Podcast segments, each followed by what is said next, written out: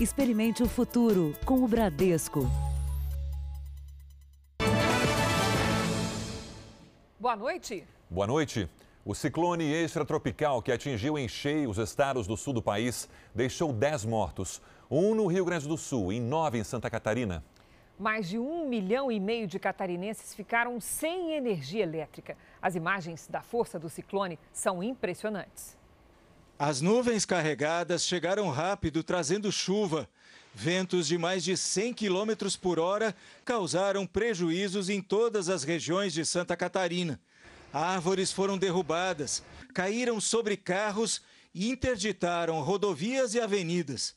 A rede elétrica do estado sofreu um grande estrago. Ontem, ah, ao final da tarde, nós tínhamos próximo de 1 milhão e 500 mil consumidores fora, sem energia. É, de ontem para hoje, nós já restabelecemos o fornecimento a pelo menos um milhão de consumidores. Então, estamos agora com um pouco mais de 500 mil ainda fora, mas que devemos em breve é, reduzi-lo é, significativamente, já que estamos com toda a nossa estrutura é, trabalhando continuamente. As coberturas de muitos postos de combustíveis não suportaram. O vento arrancou o telhado de um prédio em Florianópolis. Em Blumenau, um morador estava filmando o temporal quando o telhado de uma casa passou voando. Em Itajaí, balsas que transportam carros e passageiros ficaram à deriva. Pescadores enfrentaram o mar agitado. O ciclone pegou operários de surpresa em Balneário Camboriú. Eles ficaram pendurados em um andaime. Conseguiram se salvar depois de quebrarem o vidro de uma janela do prédio. Ai, gente, que bênção que eles conseguiram. Em Água Doce, a estrutura de uma vinícola ficou totalmente destruída. E em Biguaçu, uma unidade de pronto atendimento que recebia vítimas do coronavírus também foi atingida pelo ciclone. Equipes da Defesa Civil foram às ruas para dar apoio à população afetada. O dia foi de muito trabalho para consertar os estragos deixados pelo vendaval. Aqui em Florianópolis, o vento foi tão forte que a estrutura deste prédio de dois andares não resistiu. No local funcionava uma loja de luminárias e materiais elétricos. Três pessoas que estavam dentro na hora do temporal escaparam sem ferimentos. Em Governador Celso Ramos, escolas, postos de saúde e uma delegacia foram atingidos. Carros da prefeitura ficaram com os vidros quebrados.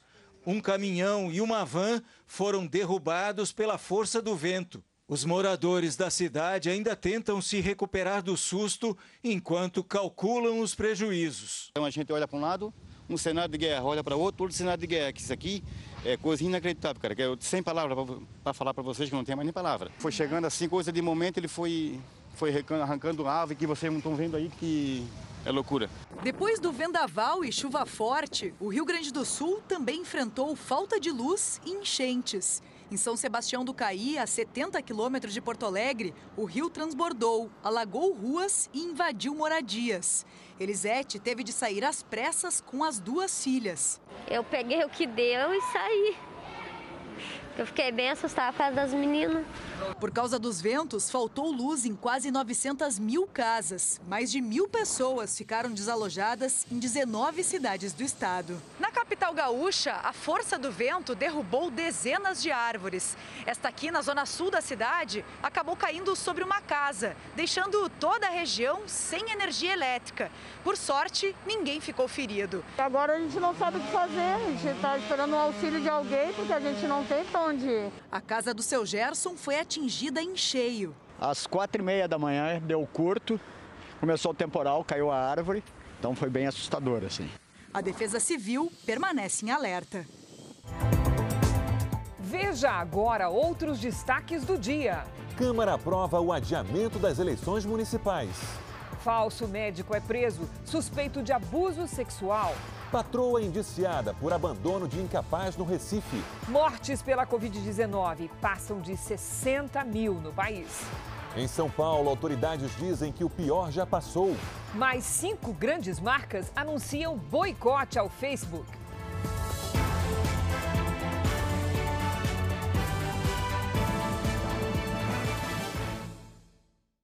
Oferecimento Bradesco, reconhecendo e incentivando nossa gente guerreira.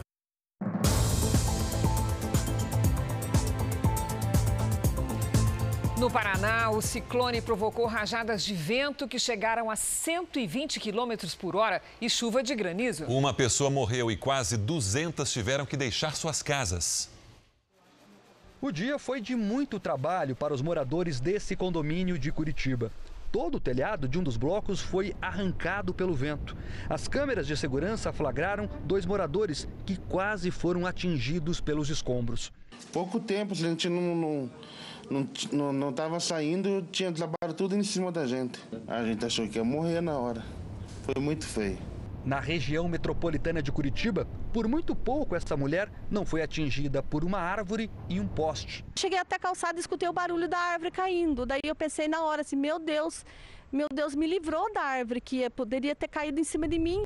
Aí o poste começou a arrancar. Daí eu escutei o barulho do poste. Nisso que eu já olhei para o poste assim, foi muito rápido assim. A janela desse apartamento também foi totalmente arrancada pelo vento de quase 100 km por hora. A força da tempestade derrubou ainda muitas árvores. Caiu o pinheiro, caiu o pinheiro. Caiu o pinheiro em cima do carro. Meu Deus! Pelo menos 1 milhão e 200 mil casas e pontos comerciais ficaram sem energia elétrica em todo o estado. Em Palmeira, a 80 quilômetros de Curitiba, um senhor de 82 anos morreu ao ser atingido por uma telha da própria casa durante o vendaval. 54 cidades de todas as regiões do Paraná registraram estragos. Em Ubiratã, no oeste do estado, os ventos assustaram clientes desse supermercado. Segundo a Defesa Civil, 11 mil pessoas foram afetadas e 189 tiveram que deixar suas casas. E este mesmo ciclone também atingiu o litoral de São Paulo. As ondas fortes afundaram nove embarcações. O QR Code já está aqui na tela. Aponte a câmera do seu celular e veja mais vídeos, fotos e detalhes da formação do ciclone. Pescadores tentaram recuperar parte dos sete barcos e das duas lanchas, que foram destruídos em Piruíbe, litoral sul do estado. Neste trecho, dá para ver o timão de uma das embarcações. Estamos no Rio Negro, onde as embarcações afundaram. Aqui a gente vê o trabalho dos pescadores tentando fazer um resgate. Muitos famílias perderam suas embarcações, que aqui é todo mundo muito humilde, muito simples. A gente não tem nem o que fazer. Também em Peruíbe, a água ocupou toda a orla e inundou ruas. Várias cidades registraram queda de árvores e de fiação elétrica. Em São Sebastião, no litoral norte, o vento arrancou o telhado desta casa e de uma quadra esportiva. E o mar subiu tanto que uma onda quebrou a cerca e invadiu o quintal, levando tudo que tinha no caminho. Impressionante. Lidiane, o que é um ciclone bomba? Vamos lá, Cris. Boa noite para você, para quem nos acompanha. Olha, a palavra ciclone já assusta bastante, mas é um fenômeno comum na região sul do Brasil. Toda vez que uma circulação de ar gira no sentido horário, ocorre um ciclone. Essa circulação joga o ar para cima. Agora, a categoria do ciclone muda de acordo com a velocidade, que neste caso, na região sul, aumentou muito e rápido, provocando destruição. É como se a gente imaginasse um ventilador aqui no chão e, de repente, a velocidade dele é aumentada de uma vez só, causando muito estrago, Cris. Bom, ainda, ainda hoje a Lidiane volta com mais explicações, agora com a previsão do tempo. Obrigada, Lídia. Até, Até já. Vamos agora aos números de hoje da pandemia no Brasil. Segundo o Ministério da Saúde, o Brasil tem 1.448.753 casos da Covid-19, com 60.632 mortos. Foram 1.038 novos registros nas últimas 24 horas. Ainda de acordo com o Ministério da Saúde, 826.866 pacientes foram recuperados e 561.255 seguem em acompanhamento. O governo brasileiro prorrogou as restrições à entrada de estrangeiros no país por 30 dias. A medida leva em consideração a declaração de emergência em saúde pública da Organização Mundial da Saúde, do dia 30 de janeiro, por causa da pandemia do coronavírus. E São Paulo completou hoje 100 dias de quarentena. Segundo o Comitê de Saúde do Estado, o pior já passou. A avaliação é que o estado se encontra perto de um platô, quando por semanas uma epidemia já não faz mais tantos novos casos como no início. O estado entra agora em uma fase de estabilidade puxada pelos índices registrados na última semana na Baixada Santista e principalmente na capital paulista, que teve redução significativa no número de novas internações e no número de novos óbitos. E mesmo com a reabertura já em algumas regiões, a previsão é que o número de mortes continue em queda. A recomendação para os idosos, a recomendação para as pessoas que têm doenças crônicas permanece a mesma, fique em casa. A população que sai é a população mais jovem, é, com menos risco, então pode aumentar a transmissibilidade, mas não deve aumentar a pressão sobre o sistema de saúde. Com a reabertura gradual, o apelo é para que todos mantenham regras de higiene, de distanciamento e usem máscaras. A partir de amanhã, quem for pego sem ela pode ser multado. O objetivo não é multar, é alertar, é orientar as pessoas para a máscara como sendo imprescindível para salvar vidas. Passou a valer hoje o decreto que torna mais rígido o isolamento no Paraná. Mas nas regiões Norte e Nordeste, alguns estados relaxaram a quarentena. A maior feira livre da América Latina amanheceu hoje em um ritmo bem diferente. Até ontem só estavam funcionando o comércio de frutas e verduras. Agora, as 85 bancas da Praça de Alimentação do Peso, em Belém, reabriram e com um movimento intenso. Já era a hora de abrir. Finalmente abriu e estava na hora, né? Está precisando de dinheiro, realmente. Cerca de 2 mil donos de restaurantes de Belém retomaram as atividades hoje. Estava difícil para a gente, mas graças a Deus está tudo certo, né? E esperamos prosperar agora, né? O ramo alimentício sentiu bastante os efeitos financeiros da pandemia. Segundo a Associação Brasileira de Bares e Restaurantes, até março o setor reunia quase um milhão de pontos e empregava cerca de 6 milhões de pessoas. O mesmo levantamento aponta que 20% desses estabelecimentos fecharam as portas definitivamente. E a Associação Nacional dos Restaurantes também afirma que quase 80% dos empresários precisaram demitir durante a crise.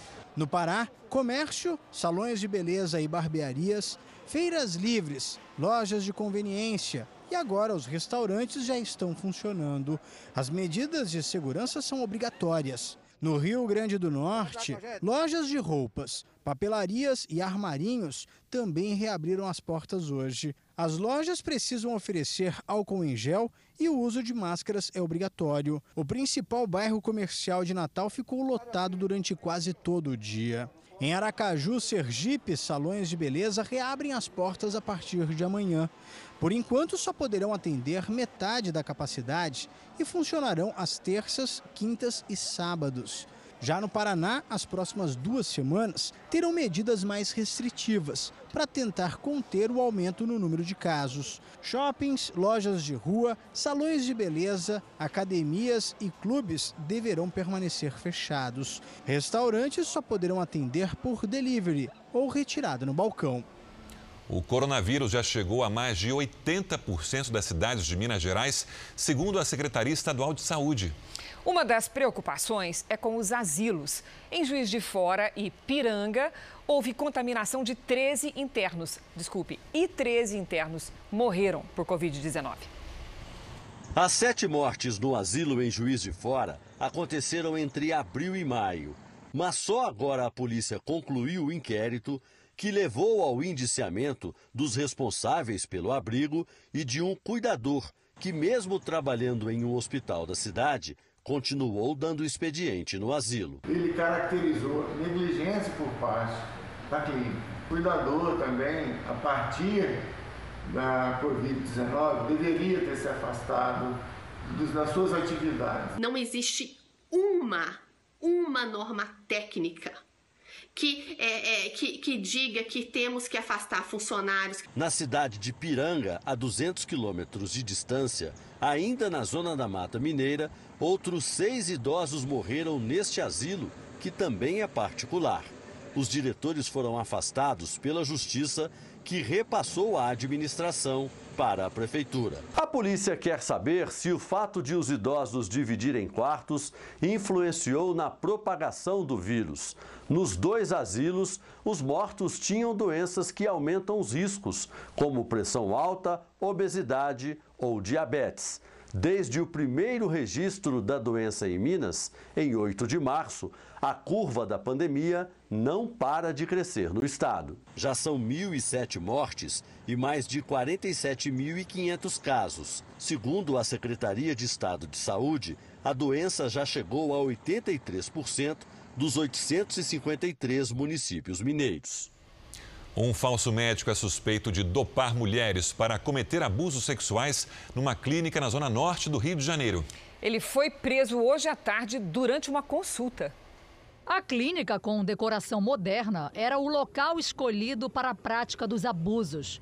Leonardo Souza Pimentel foi preso durante uma consulta. Ele se apresentava como médico esteticista, mas a polícia descobriu que Leonardo nunca estudou medicina e usava a clínica para atrair mulheres. Nós temos a, a convicção de que eram apenas os tratamentos para iludir as vítimas e trazê-las até o consultório para serem praticados o, o, o estupro. Pelo menos três pacientes procuraram a polícia. Todas contaram que o abuso teria acontecido na segunda sessão. Ele subiu na maca e sentou, literalmente sentou em cima de mim. O interesse dele ali era ter relação sexual comigo. A polícia investiga a origem dos produtos apreendidos na clínica. Os investigadores acreditam que as vítimas eram dopadas. Elas pagaram, em média, R$ 2.600 pelos procedimentos. Uma delas sofreu graves efeitos colaterais e precisou ser internada. Estava tudo infeccionado, eles falaram, não tem como a gente liberar, porque o seu caso é muito sério. O falso médico não esperava só a marcação das consultas para agir. De acordo com a polícia, também abordava as vítimas em lugares que ele frequentava e até mesmo assim na rua, aqui no bairro onde fica a clínica. Leonardo se aproximava das mulheres com elogios e dizia que elas poderiam ficar ainda mais bonitas com os procedimentos feitos por ele. Leonardo vai responder pelos abusos sexuais e por exercício ilegal da profissão. Toda vez que eu lembro, eu fico arrasada com nojo de um homem desse, porque, tipo assim, eu confiei nele e fui abusada. Foram encontrados hoje de manhã os corpos dos jovens desaparecidos depois de caírem no mar, no costão da Avenida Niemeyer, no Rio de Janeiro. Mergulhadores profissionais que moram na comunidade do Vidigal enfrentaram o mar agitado para fazer o resgate. Os corpos foram localizados e colocados numa lancha dos bombeiros. Em seguida, levados de helicóptero para o quartel. Tudo foi acompanhado de perto pelos pais dos jovens. Só Deus mesmo para confortar nossos corações, meu e dela, da família toda, entendeu? Tá todo mundo arrebentado, todo mundo acabado. A gente não mediu esforços porque era justo dar a essas crianças um enterro digno e um conforto para a mãe deles, apesar da morte, enfim. A gente não ia sair da água enquanto não localizasse. Segundo testemunhas, David Martins, de 12 anos, e Vitor Hugo Carvalho, de 19, caíram na água ontem à noite. Os dois jovens participavam de um festival de pipas promovido para moradores das comunidades da zona sul do Rio. Ao tentar pegar uma delas, David, de 12 anos, escorregou na pedra e foi parar no mar. Vitor, o mais velho, tentou salvar o amigo e também não conseguiu escapar. Do início do ano até agora, os bombeiros foram acionados mais de 2.300 vezes para salvamentos no mar do Rio de Janeiro. Uma força-tarefa investiga ex-diretores da Companhia de Águas do Rio de Janeiro que teriam dado um prejuízo milionário à SEDAI. Eles são suspeitos de alertar empresas sobre obras que não passariam por licitações. Em troca, receberiam um tipo de propina que surpreendeu os investigadores. Do alto escalão da SEDAI, a companhia responsável pelo abastecimento de água no Rio, sairiam as informações privilegiadas para uma empresa de engenharia que fica nesse barracão. Ex-diretores e ex-funcionários são suspeitos de repassar senhas de acesso do sistema que controlava os contratos da SEDAI. O interesse da empresa de engenharia era saber quais obras seriam realizadas sem licitação. A partir daí, era apresentada uma proposta superfaturada e o contrato era assinado. A intermediação seria feita por um lobista. A casa dele foi alvo de busca e apreensão. O esquema previa um pagamento de propina diferente aos funcionários suspeitos de envolvimento na fraude. E eles pagavam é, propina através de, de aluguel, aluguel, de carros, viagens, é, cartões corporativos da empresa, onde o funcionário é, é, cooptado podia usar um, um percentual por, por mês, por ano. Até agora, ninguém foi preso. A força-tarefa que reúne a Polícia Civil, o Ministério Público e o Tribunal de Contas foi atrás de documentos e contratos na sede da empresa de engenharia, na SEDAI e nas residências dos ex-diretores. A empresa beneficiada é uma antiga parceira da SEDAI. Começou prestando serviços em 2003, mas a investigação se concentra nos contratos fechados nos últimos dois anos. A suspeita é que a fraude tenha causado um prejuízo aos cofres públicos de 63 milhões de reais. A Força Tarefa não descarta que o mesmo esquema tenha se repetido em pelo menos oito prefeituras do interior do Rio de Janeiro. A SEDAI disse que está à disposição das autoridades para colaborar com as investigações. Depois de 30 dias, a polícia de Pernambuco indiciou Sari Corte Real, patroa da mãe do menino Miguel, por abandono de incapaz com resultado de morte. A polícia entendeu que, ao liberar a porta do elevador com Miguel sozinho dentro, Sari permitiu a sequência de fatos que resultou na morte do menino. O delegado chamou a atenção para a imagem da câmera de segurança do elevador. Em depoimento, Sari Corte Real afirmou ter apenas simulado o acionamento do botão para a cobertura. Mas a perícia confirmou que o botão foi pressionado e a porta se fechou, deixando Miguel Santana, de 5 anos, sozinho. Deixar sem assistência, desassistido, a criança da qual a gente tanto falou, eu tinha 5 anos de idade, e ainda tem uma idade de 5 anos, ela sequer poderia ficar desacompanhada do elevador. Miguel morreu no dia 2 de junho, depois de cair do nono andar do prédio onde a mãe trabalhava. Depois de analisar essas imagens e de ouvir 21 pessoas, o delegado entendeu que Sari permitiu que Miguel fosse exposto a qualquer risco que surgisse dali em diante. No inquérito, que tem mais de 500 páginas, o delegado concluiu pelo indiciamento de Sari Corte Real por abandono de incapaz com resultado morte, que prevê pena de 4 a 12 anos de reclusão. Os últimos passos de Miguel também foram reproduzidos pela perícia. É difícil estabelecer com precisão o que aconteceu, para onde a criança olhou, mas é absolutamente perfeitamente possível inferir que o motivo pelo qual aquela criança chamou a sua mãe e dali veio a cair foi diretamente decorrido do fato de ter sido abandonado segundo os anjos.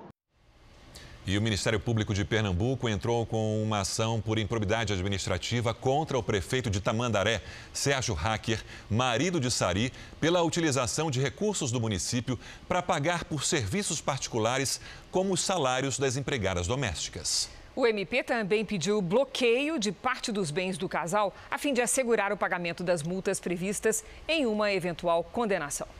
Pelo menos mais cinco grandes marcas aderiram ao boicote ao Facebook. Já são mais de 240 companhias em todo o mundo que cancelaram anúncios na rede social. A ação busca responsabilizar o Facebook por não retirar os discursos de ódio de suas plataformas digitais. A lista é longa e inclui nomes conhecidos no mundo inteiro.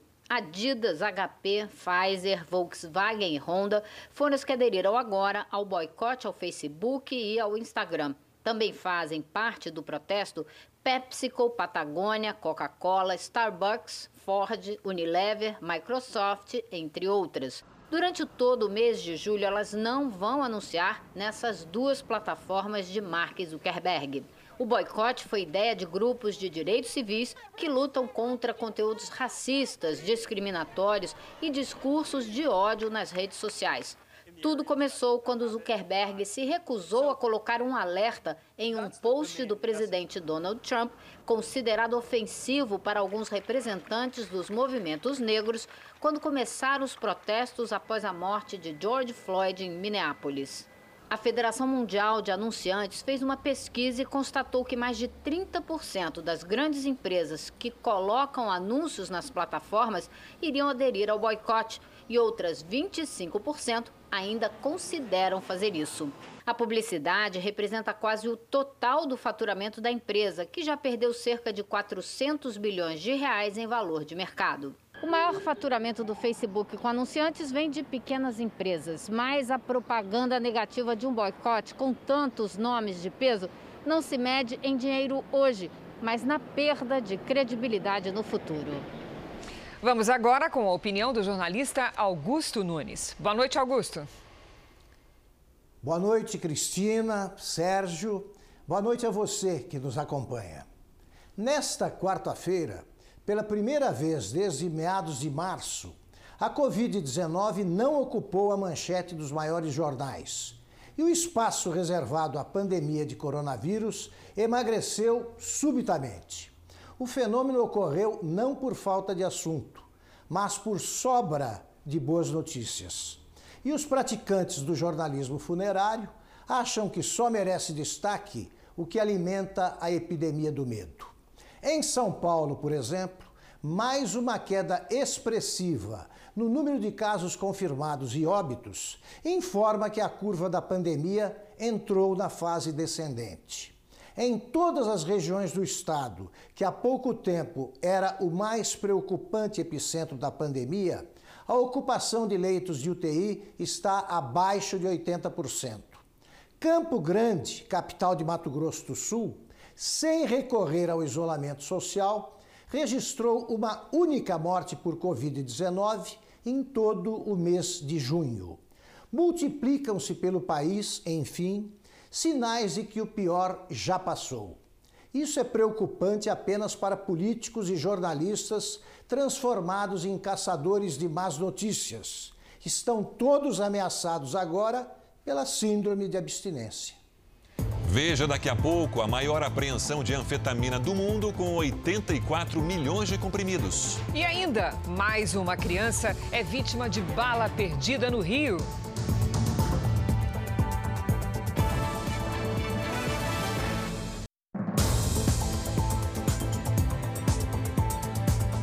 O presidente Bolsonaro sinalizou que pode vetar o projeto de lei de combate às fake news em tramitação no Congresso. O presidente manteve a nova rotina de sair do Palácio da Alvorada sem conversar com jornalistas, mas falou mais uma vez com os apoiadores. Bolsonaro comentou a aprovação no Senado do projeto de combate às fake news, indicando que é contrário à proposta. Na Câmara vai ser difícil aprovar. Agora, se for, cabe a nós ainda a possibilidade do veto. Não acho que não vai vingar esse projeto, não. Ninguém mais do que eu é criticado na internet e nunca reclamei. O que saiu do roteiro foi um acidente envolvendo um dos carros do comboio presidencial na chegada ao Palácio do Planalto. O motorista acertou o meio-fio na curva de acesso à entrada.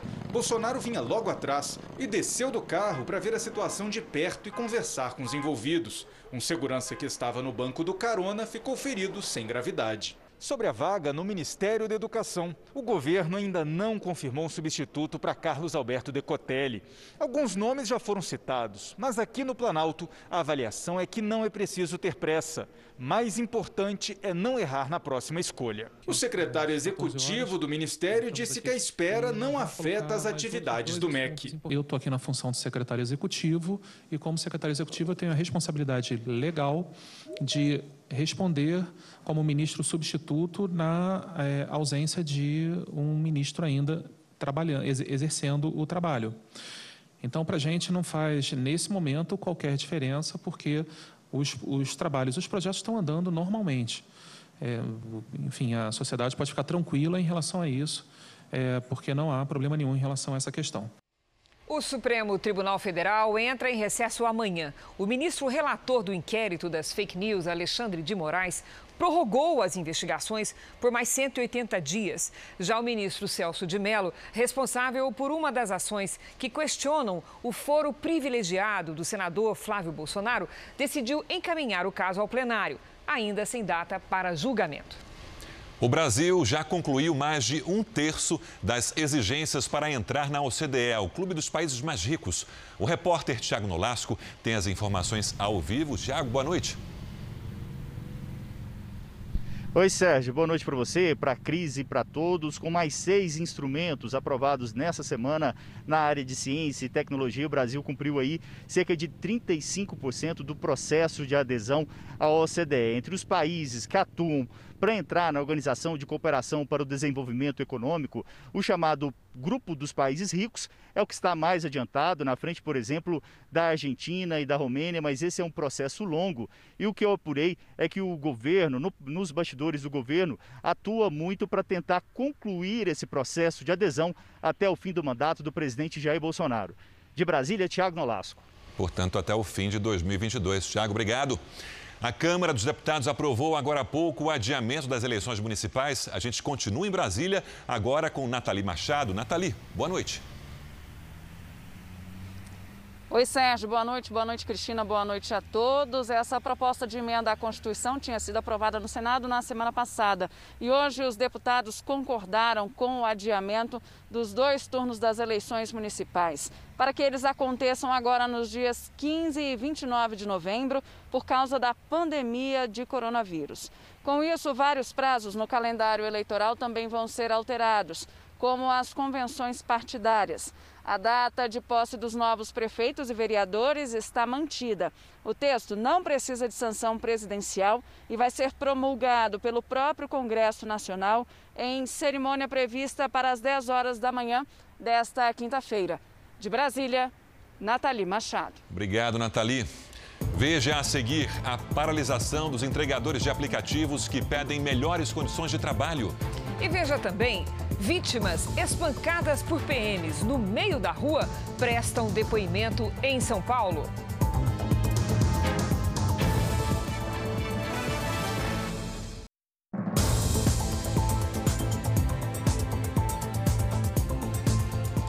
Governo israelense decidiu hoje adiar o projeto para anexar partes da Cisjordânia e do Vale do Jordão. Veja a reportagem da nova correspondente da Record TV em Israel, Bianca Zanini. O plano foi uma das principais promessas de campanha do primeiro-ministro Benjamin Netanyahu e foi desenvolvido em parceria com o governo americano. A proposta prevê anexar 30% da Cisjordânia, incluindo os assentamentos israelenses na região e uma área do Vale do Jordão. O projeto se tornou o primeiro grande impasse no governo de colisão israelense. Netanyahu pretendia começar a anexação hoje, mas vai acertar detalhes do plano com os Estados Unidos antes que ele seja colocado em ação. Outra questão que motivou o adiamento é a crise do coronavírus. Apenas 5% dos israelenses consideram a anexação como prioridade agora. Oded Revive é prefeito do assentamento de Efrat, que com a anexação passaria a fazer parte de Jerusalém. Para ele, serão anos de negociações até o projeto ser concluído e esse é apenas o começo. A Cisjordânia é ocupada pelos palestinos, que têm a intenção de estabelecer um Estado independente na região. Hoje, eles voltaram a protestar contra a anexação. O Hamas, grupo islâmico radical que controla a faixa de Gaza, alertou ainda que haverá um dia de fúria, com atos violentos, se o plano for adiante. A ONU e a União Europeia também pedem alterações no projeto. Para quem mora nos assentamentos, a unificação é uma questão de história e de identidade. Efrat faz parte de, de Israel, sim. É, a extensão de soberania da lei israelense é algo que já deveria ter sido feito há muito tempo. Aqui no Brasil cresce o risco de câncer de boca associado ao vírus HPV. O alerta de uma pesquisa da Faculdade de Saúde Pública da Universidade de São Paulo. Quando tinha 12 anos, a Ana tomou a primeira dose da vacina para o HPV e seis meses depois a segunda. Quando for adulta, se tiver contato com o vírus, estará imunizada. É uma segurança a mais, né, pra gente, da saúde deles, entendeu? Vai acontecer alguma coisa, eu sei que não foi por descuido, né? O HPV é transmitido em relações sexuais e pode provocar câncer no útero, nos órgãos genitais e na boca, em casos de sexo oral. O resultado da prevenção, da imunização dos pré-adolescentes vai aparecer no futuro, com a redução do número de casos de câncer causados por HPV. A importância da vacina é ainda mais evidente com a conclusão de uma pesquisa que mostrou como vinha crescendo a incidência de um dos tipos da doença aqui em São Paulo.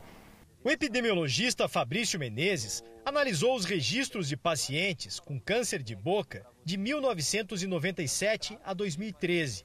Entre homens de até 39 anos, os casos associados ao HPV cresceram em média 13% ao ano.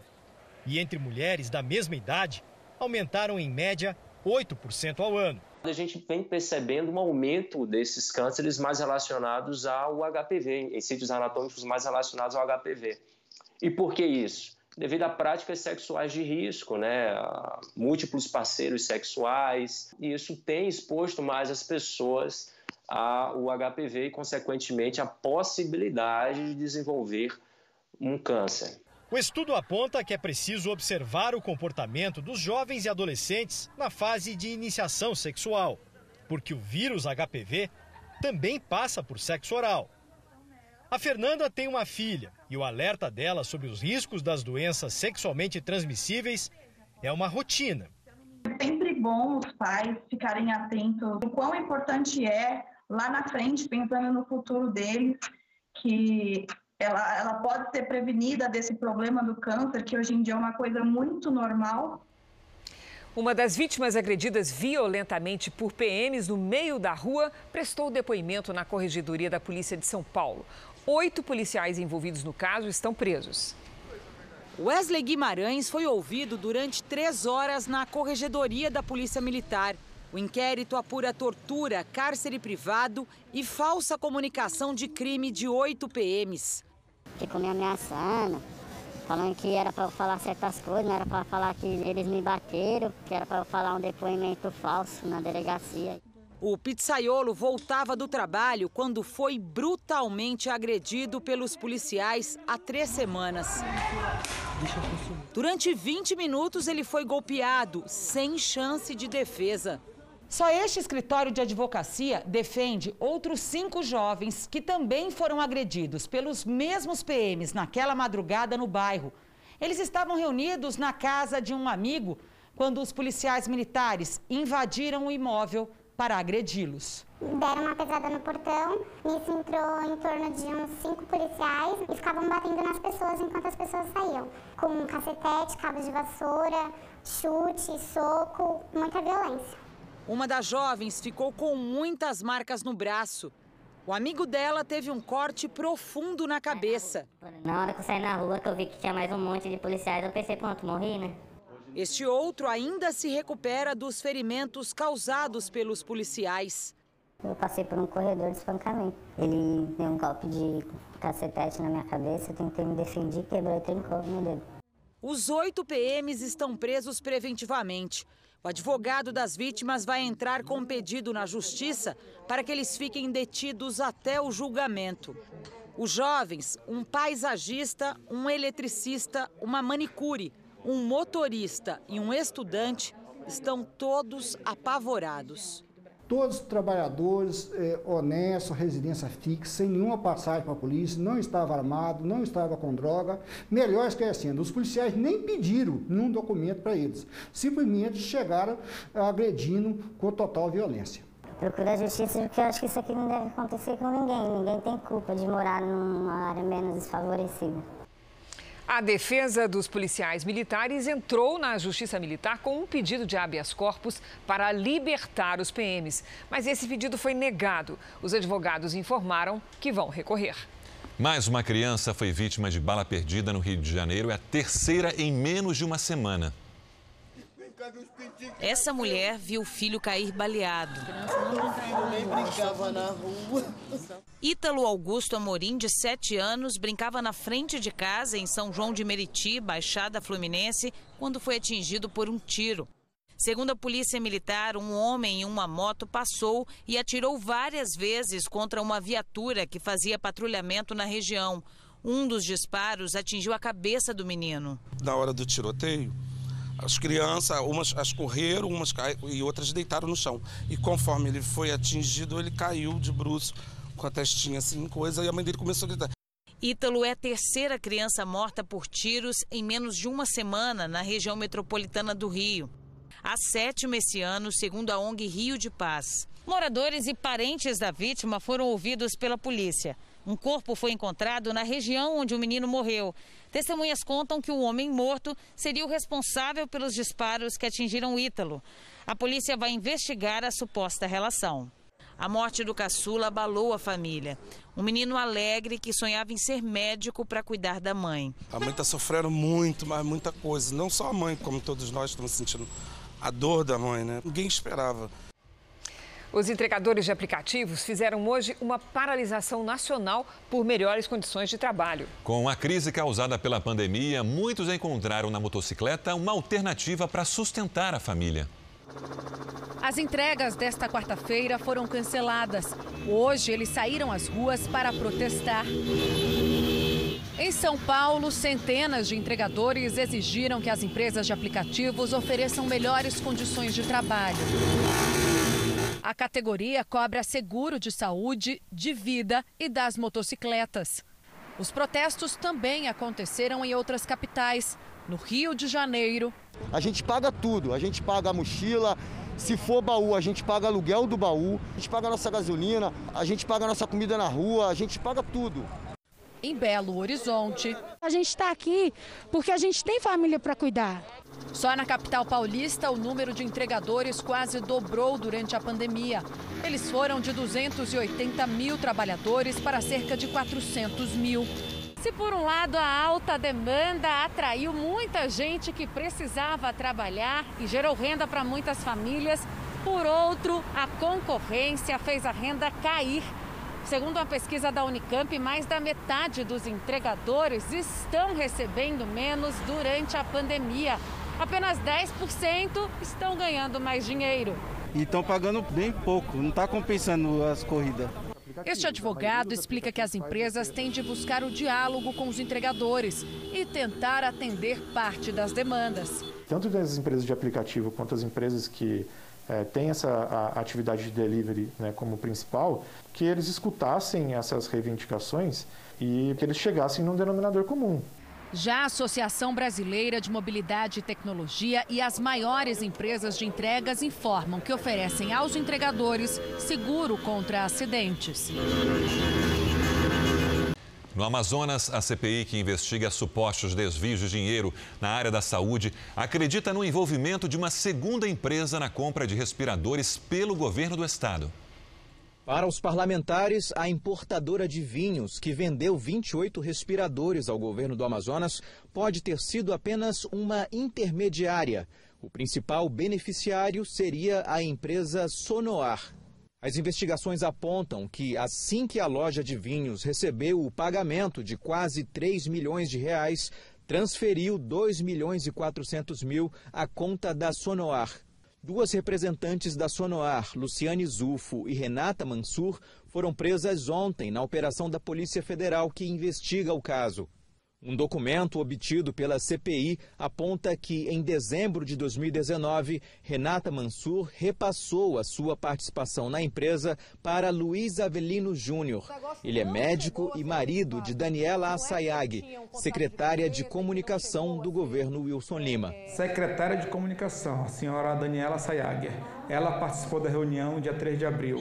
E aí, pelo que se viu, ela era interessada porque o marido dela tinha 50% das cotas sociais, de fato, da empresa Sonoar. Daniela Assayag confirmou à imprensa que o marido tinha um contrato de intenção de compra, mas teria desistido do negócio. Ele chegou, sim, a assinar um, como interessado, tem esse documento, inclusive o negócio não chegou a ser efetivado. Não faço, não fiz, nunca tive conhecimento de nenhum negócio feito de forma ilícita dentro do governo. As novas informações obtidas pelos deputados serão encaminhadas à Polícia Federal, que iniciou a fase de análise das provas apreendidas e dos depoimentos das oito pessoas presas durante a Operação Sangria. O foco da CPI, a partir de agora, serão outros contratos firmados pelo governo do estado durante a pandemia de Covid-19. As defesas de Fábio José Antunes Passo, dono da importadora de vinhos, de Luciane Zufo e Renata Mansur, da empresa Sonoar, não quiseram comentar as denúncias. O governador do Amazonas, Wilson Lima, nega envolvimento no esquema e disse que as compras foram feitas para salvar vidas. Vamos agora à previsão do tempo para todo o Brasil. Lidiane, o ciclone que atingiu o sul do país já passou, já diminuiu? Pior já passou? O que, você nos conta? Felizmente sim, viu, Cris? Amanhã, a frente fria associada ao ciclone se afasta para o oceano. E aí vamos ter um dia de muito sol, entre poucas nuvens, do sul até o Nordeste. E tem, tem algum alerta que a gente deve ficar mais atento ainda para os próximos dias? Tem sim, a temperatura, viu? O frio aumenta bastante até o fim de semana. O ar polar, aquele que veio ali no rastro da frente fria, avança e derruba as temperaturas do Rio Grande do Sul até Rondônia.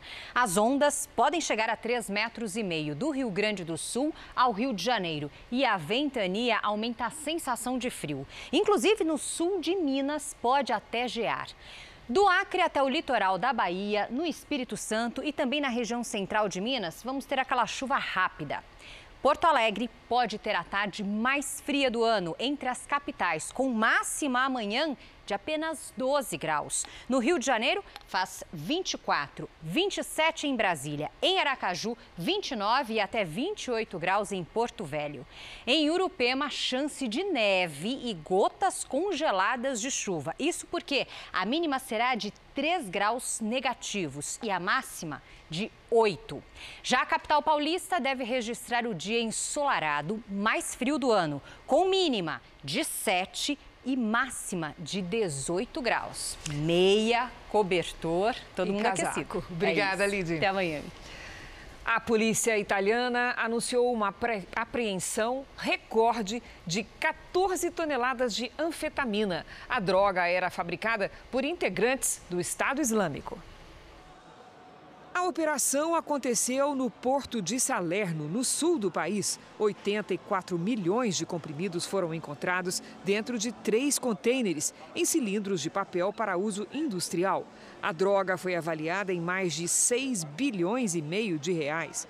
Segundo as autoridades, essa é a maior apreensão de anfetaminas já feita no mundo. E os investigadores acreditam que vários grupos criminosos estariam envolvidos no esquema de tráfico.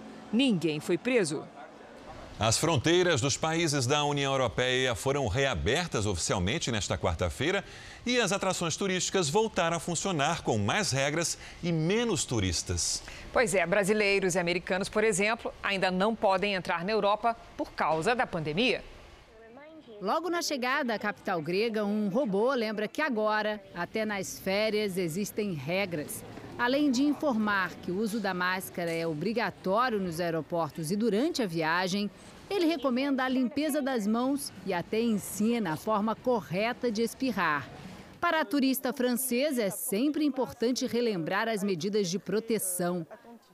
Em Roma, o aeroporto internacional reforçou o sistema de higiene para dar as boas-vindas aos visitantes tão esperados. A Organização Mundial de Turismo estima que o setor pode ter uma perda de mais de 3 trilhões de dólares por causa dos bloqueios impostos pelo coronavírus. A reabertura parcial das fronteiras externas da União Europeia é uma tentativa de amenizar o prejuízo, ainda mais agora, a chamada alta temporada por causa do verão europeu. 15 milhões de americanos e 1 milhão de brasileiros visitam a Europa por ano. Quem trabalha com o turismo lamenta o fechamento da fronteira para países como Brasil e Estados Unidos, mas acredita que será por pouco tempo. Aqui no Brasil, o Ministério da Saúde declarou que o país está no platô, ou seja, estabilizou a curva da Covid-19. O número de mortes se mantém estável em cerca de 6 mil por semana. Segundo o secretário de Vigilância Epidemiológica, Arnaldo de Medeiros, a tendência é haver uma redução desses números. O Rio de Janeiro recebeu hoje o último lote de equipamentos médicos contra a Covid-19 comprados da China pela Prefeitura. A remessa com monitores cardíacos e aparelhos para anestesia em UTIs, além de um milhão de toucas e mais de 150 mil máscaras de proteção, chegou à cidade durante a madrugada. Os materiais vão reforçar a rede municipal de saúde. Essa foi a última encomenda comprada na China pela prefeitura a chegar ao Rio. 726 respiradores já haviam sido trazidos para o país. Por causa da pandemia, houve atraso na entrega. Por isso, a empresa JBS acertou o fretamento de uma aeronave para realizar o transporte. No total, o grupo já anunciou 400 milhões de reais em doações para todo o Brasil na luta contra a doença. Quando estamos falando do Rio de Janeiro, a gente fala em um valor já empenhado de 11 milhões de reais, é, cobrindo aí pelo menos três municípios, né? E também atingindo mais de 7 milhões de pessoas. Mais uma vacina desenvolvida contra a Covid-19 mostrou resultados positivos em pacientes saudáveis. Quem tem os detalhes é a correspondente Heloísa Vilela, agora ao vivo. Heloísa, boa noite. Boa noite, Sérgio. Olha, essa vacina é produzida pela Pfizer, que tem sede aqui em Nova York, em parceria com uma empresa alemã de biotecnologia. 45 pessoas tomaram a vacina e produziram anticorpos para combater o coronavírus. Elas ficaram com uma quantidade maior de anticorpos no sangue do que os pacientes que se recuperaram da doença e tiveram febre por um dia, o que acontece com algumas vacinas. Para garantir a eficácia e a segurança do produto, até o fim do mês, a empresa espera começar os próximos testes em larga escala, com 30 mil voluntários. Essa é uma das 17 vacinas que já estão sendo testadas em humanos. A de Oxford, no Reino Unido, é uma das que está em estágio mais avançado. E uma das pesquisadoras de Oxford disse que já conseguiu o tipo certo de resposta imune ao vírus. Sérgio, Cris. Começando bem o segundo semestre. Obrigado, Luísa. O Jornal da Record termina aqui. A edição de hoje na íntegra e também a nossa versão em podcast estão no Play Plus e em todas as nossas plataformas digitais. E à meia-noite e meia tem mais Jornal da Record. Fique agora com a novela Apocalipse. A gente se vê amanhã. Até lá. Boa noite e até amanhã.